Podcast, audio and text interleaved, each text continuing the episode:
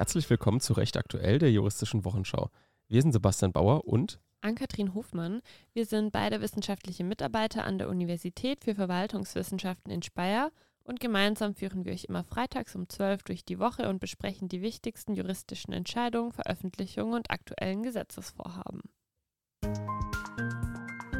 Heute, dem 17. November, unter anderem mit Nachtragshaushaltsgesetz ist verfassungswidrig, Bundesverwaltungsgericht entscheidet erneut zur Ableitung der Flüchtlingseigenschaft und pro-palästinensischer Slogan wird als Terrorkennzeichen eingestuft.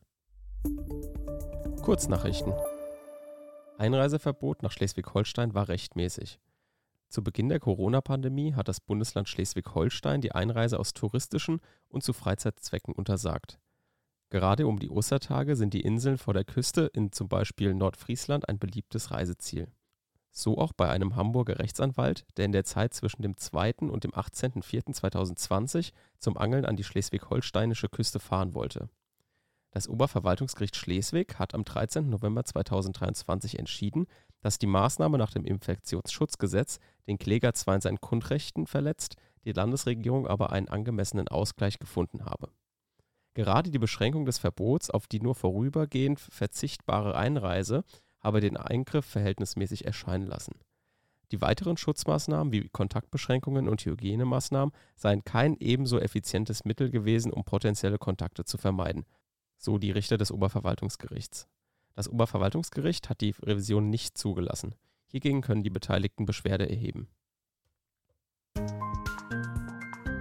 Eilantrag der AfD gegen Bekanntgabe ihrer Einstufung als Verdachtsfall erfolgreich.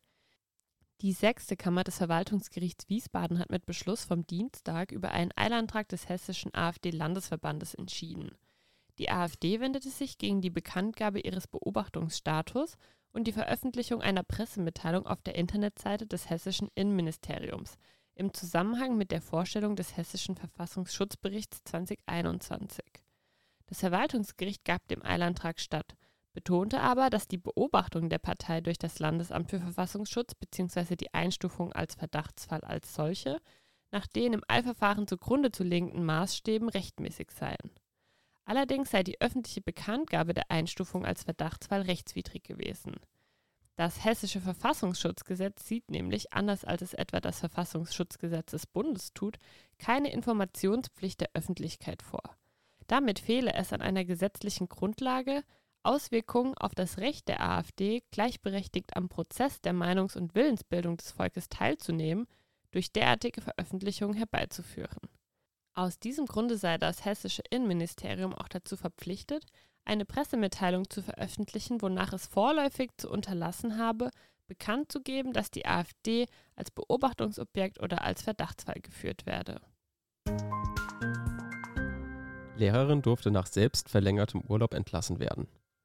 In einem weiteren Urteil des Oberverwaltungsgerichts Schleswig ging es um die Frage, ob eine Lehrerin entlassen werden kann, wenn sie länger im Urlaub auf Sri Lanka blieb als genehmigt. Was auf den ersten Blick einfach zu entscheiden scheint, ist doch komplexer als eine einfache verspätete Reiserückkehr. Denn die Lehrerin reiste im Frühjahr 2020, also genau während der Osterferien in der Corona-Pandemie. Das Oberverwaltungsgericht Schleswig hält eine Entlassung dennoch für gerechtfertigt, denn die Lehrerin reiste vor Beginn der Osterferien, da sie Bedenken hatte, der Flug und damit ihr Urlaub könnten abgesagt werden. So war es dann auch ein paar Tage später und das Auswärtige Amt musste sie zurückholen. Doch sie nutzte nicht die ihr angebotenen Rückholflüge, da sie ihren Urlaub wie geplant verbringen wollte. Sie kehrte dann erst deutlich nach Ende der Ferien zurück. Darüber hinaus hat sie sich auch während des Disziplinarverfahrens nicht ordnungsgemäß verhalten, Sie schwänzte eine Zeugniskonferenz.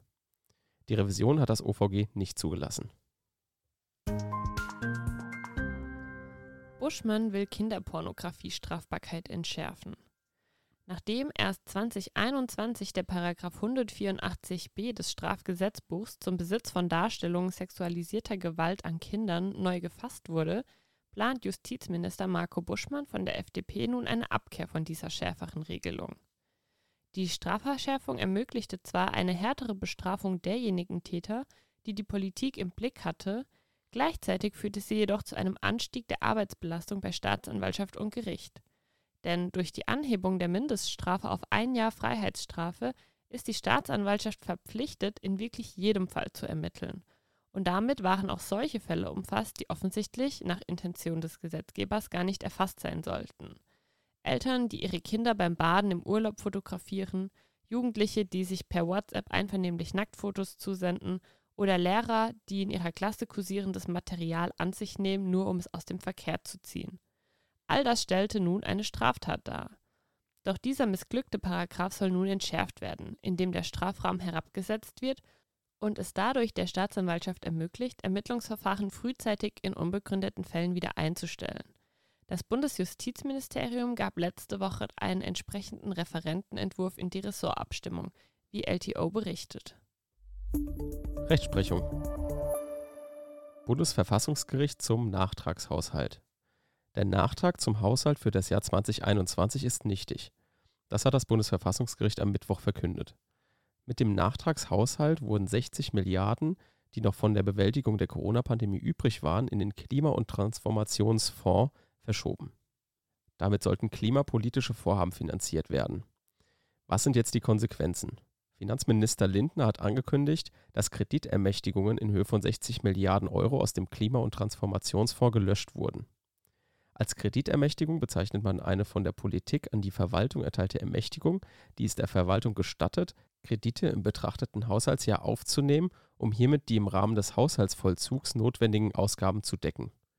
Nun wird ein neuer Plan für die nächsten Jahre entworfen. Das Bundesverfassungsgericht sieht in dem Nachtragshaushaltsgesetz von 2021 einen Verstoß gegen die Schuldenbremse. Genauer ist das Gesetz mit Artikel 109 Absatz 3, Artikel 110 Absatz 2 und Artikel 115 Absatz 2 Grundgesetz unvereinbar. Ausnahmen zur Schuldenbremse wären zulässig, aber nur im Rahmen von Naturkatastrophen oder außergewöhnlichen Notsituationen, die sich der Kontrolle des Staates entziehen und die staatliche Finanzlage erheblich beeinträchtigen, geregelt in Artikel 109 Absatz 3 Satz 2 Grundgesetz in Verbindung mit Artikel 115 Absatz 2 Satz 6 Grundgesetz. Als ungeschriebenes Tatbestandsmerkmal muss zwischen der Notsituation und den durch die Kreditaufnahme finanzierten Maßnahmen ein Veranlassungszusammenhang bestehen. Gerade diesen hat der Gesetzgeber nicht ausreichend dargelegt. Das Nachtragshaushaltsgesetz verstößt auch gegen haushaltsrechtliche Grundsätze, insbesondere der Jährlichkeit und Jährigkeit. Danach müssten sich notlagenbedingte Kreditermächtigungen auf die Deckung von Ausgaben beschränken, die für Maßnahmen zur Notlagenbekämpfung in eben diesem Haushaltsjahr anfallen. Darüber hinaus verstößt das Gesetz gegen Artikel 110 Absatz 2 Grundgesetz. Der Grundsatz der Vorherigkeit besagt, dass ein Nachtragshaushalt nicht rückwirkend für das Vorjahr beschlossen werden dürfe. Dies würde der Funktion eines Haushaltsplans als Planungsinstrument widersprechen. Kein abgeleiteter Flüchtlingsschutz für Familienangehörige eines erst im Aufnahmemitgliedstaat geborenen und dort als Flüchtling anerkannten Kindes. Das Bundesverwaltungsgericht hatte sich diese Woche mit einem Fall zu beschäftigen, in dem ein somalisches Ehepaar und dessen beiden Söhne, deren Asylanträge bereits vor über zehn Jahren abgelehnt wurden, der Ansicht waren, sie könnten ihre Flüchtlingseigenschaft von einer in Deutschland geborenen Tochter bzw. Schwester ableiten. Dem trat das Bundesverwaltungsgericht jedoch entgegen, denn die drittstaatsangehörigen Familienangehörigen eines erst nach der Ausreise aus dem Verfolgerstaat geborenen Kindes, dem in Deutschland die Flüchtlingseigenschaft zuerkannt worden ist, haben keinen Anspruch auf Zuerkennung der Flüchtlingseigenschaft. Das gilt auch dann, wenn die eheliche Lebensgemeinschaft der Eltern oder auch die gesamte Familie mit Ausnahme des Stammberechtigten bereits im Verfolgerstaat bestanden hat. Die Kläger sind somalische Staatsangehörige und 2012 nach Deutschland eingereist. Ihre Asylanträge wurden damals unanfechtbar abgelehnt. Nachdem einer 2013 in Deutschland geborenen Tochter bzw. Schwester der Kläger die Flüchtlingseigenschaft wegen drohender Genitalverstümmelung zuerkannt worden war, stellten sie Folgeanträge. Das Bundesamt für Migration und Flüchtlinge lehnte diese Anträge als unzulässig ab weil es keine Gründe für ein Wiederaufgreifen des Verfahrens gäbe. Die Anerkennung der Tochter bzw. Schwester begründe für die Kläger keinen Anspruch auf Zuerkennung der abgeleiteten Flüchtlingseigenschaft als Familienangehörige nach 26 Absatz 3 und Absatz 5 des Asylgesetzes, weil die Familie nicht schon im Verfolgerstaat bestanden habe. Die Zuerkennung der Flüchtlingseigenschaft als Familienangehörige bei Eltern und Geschwistern setzt voraus, dass die Familie schon in dem Staat bestanden hat, in dem der Asylberechtigte politisch verfolgt wird. Dies könne nur dann der Fall sein, wenn das stammberechtigte Kind bereits im Verfolgerstaat geboren sei. Auch die unionsrechtliche Regelung über die Wahrung des Familienverbands bezieht Familienangehörige nur insoweit ein, als die Familie bereits im Herkunftsstaat bestanden hat. Es würde wohl auch etwas merkwürdig anmuten, wenn es Familien möglich wäre, durch die Geburt eines Kindes in Deutschland doch noch an die Flüchtlingseigenschaft zu gelangen, obwohl Asylanträge aus der Vergangenheit bereits abgelehnt wurden.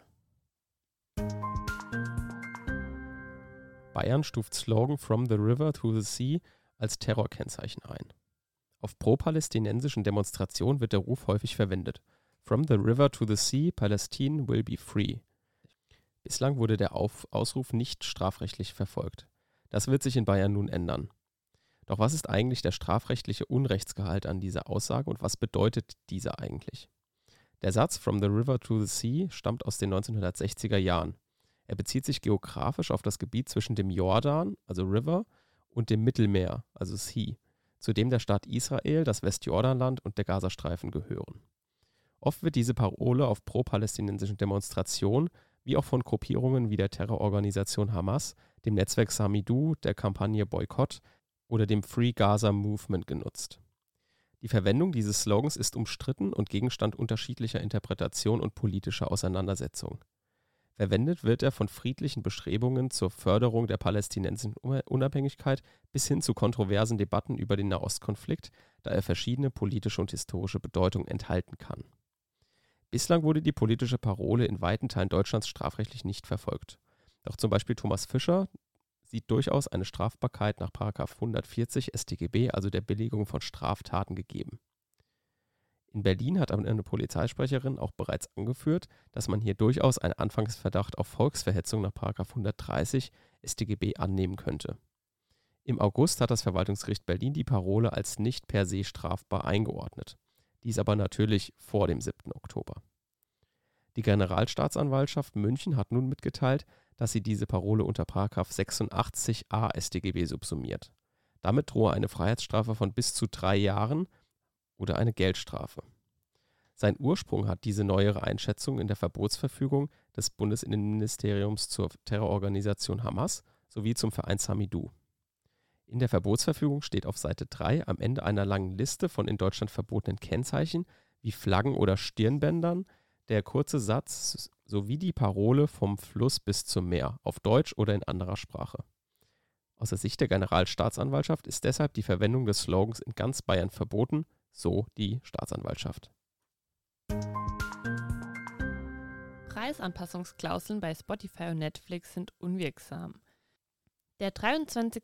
Zivilsenat des Kammergerichts Berlin hat die Berufung von zwei führenden Streaming-Plattformen, namentlich Spotify und Netflix, gegen zwei Urteile des Landgerichts Berlin zurückgewiesen und damit die Urteile des Landgerichts wonach Klagen des Bundesverbandes der Verbraucherzentralen und Verbraucherverbände auf Untersagung der weiteren Nutzung von Preisanpassungsklauseln in den allgemeinen Geschäftsbedingungen stattgegeben wurden, bestätigt.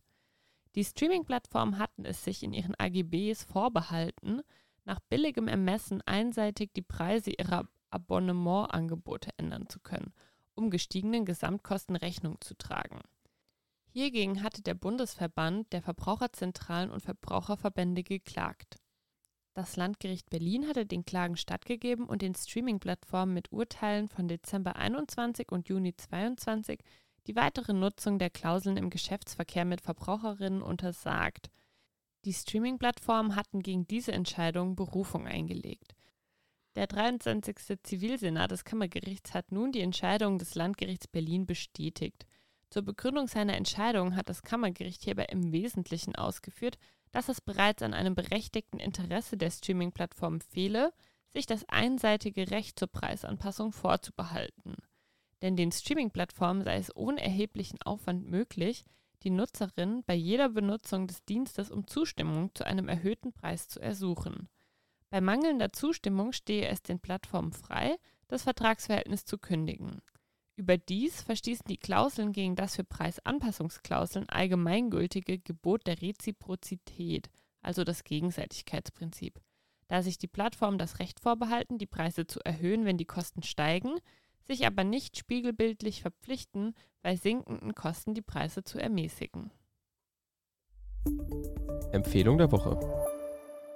Unsere heutige Empfehlung der Woche ist wieder mal eine Dokumentation aus der ARD. Ich glaube, die lief jetzt am Mittwoch. Und zwar alle, die sich für Politik interessieren, könnte die spannend sein. Und wir haben auch schon öfter mal Bezug genommen in einzelnen Folgen auf dieses Thema und zwar auf die Linksfraktion. Die hat ja jetzt ihre Auflösung bekannt gegeben und beschlossen. Und diese Dokumentation geht praktisch um Sarah Wagenknecht, um das Bündnis Sarah Wagenknecht. Was macht jetzt die Dokumentation so besonders? Ich finde, die macht so besonders, weil Markus Feldenkirchen ähm, Sarah Wagenknecht während dieses Entscheidungsprozesses begleitet hat in Berlin und im Bundestag ist immer an ihrer Seite gewesen und hat sie immer so ein bisschen Sachen gefragt. Einerseits hat man, gibt es da viele Dokumentationen inzwischen drüber, aber das Spannende ist, dass äh, Markus Feldenkirchen und Sarah Wagenknecht sich diese Dokumentation nochmal angucken. Und während die sich die angucken, wird das auch nochmal gefilmt. Also es ist deswegen spannend, weil man sieht, wie Sarah Wagenknecht auf die Einschätzung von Markus Feldenkirchen reagiert. Und der ist dem natürlich, steht ihm natürlich naturgemäß sehr kritisch gegenüber. Und deswegen merkt man, wie Sarah Wanknecht versucht, das auch sehr persönlich zu erklären und so. Und es äh, gibt alles nochmal eine neue Perspektive auf das Ganze und ist deswegen sehr spannend. Das war ein Podcast der Uni Speyer. Wir sind Sebastian Bauer und Ann-Kathrin Hofmann. Vielen Dank, dass ihr zugehört habt und bis nächste Woche.